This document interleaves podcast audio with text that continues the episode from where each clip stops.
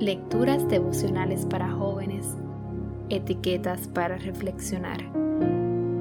Cortesía del Departamento de Comunicaciones de la Iglesia Adventista del Séptimo Día, Cascue, en Santo Domingo, capital de la República Dominicana.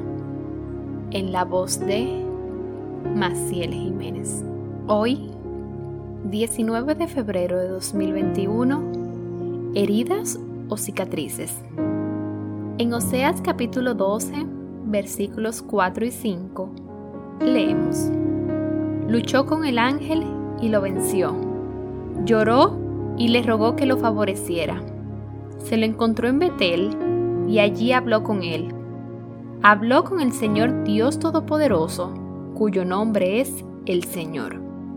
Tuve un compañero que siempre hacía alarde de las cicatrices que tenía y le gustaba contar las historias detrás de ellas. Y es que muchas veces las cicatrices son fuente de entretenidos relatos, pero generalmente recuerdan momentos de intenso dolor o malestar también.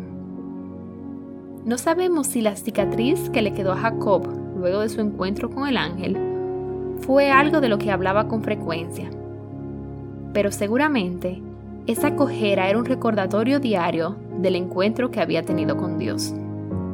En el conflicto de los siglos, página 675, se nos dice, mediante la humillación, el arrepentimiento y la redención de ese mortal pecador y descarriado, prevaleció sobre la majestad del cielo.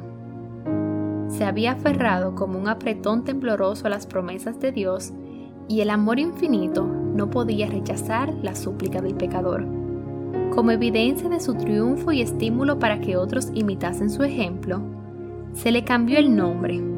En lugar del que recordaba su pecado, recibió otro que conmemoraba su victoria. Quizá hoy necesitamos un encuentro como el de Jacob, en el que sin orgullo ni presunción, pero sí llenos de confianza, le pidamos que se quede y nos bendiga. Puede ser que la de hoy sea una herida por enfermedad, por la pérdida de un ser querido, por traición, orgullo, rechazo, decepción, malentendidos o, ¿por qué no?, la herida del autorreproche que muchas veces nos convierte en nuestro peor enemigo. Sea lo que fuere, recordemos que cuando nosotros vemos heridas abiertas y seguimos luchando en el medio del dolor, Jesús llega coloca su mano en nuestro hombro y en vez de heridas, ve cicatrices. En vez de recordar nuestro pecado, nos quiere dar un nombre nuevo que conmemore esa victoria. Y si en vez de usar las heridas como excusas para no avanzar, comenzamos a usarlas como motor para llegar y llevar a otros hasta el final? Siempre es interesante escuchar la historia detrás de una cicatriz generemos un espacio para que otros se enteren de su amor a través de esta cicatriz.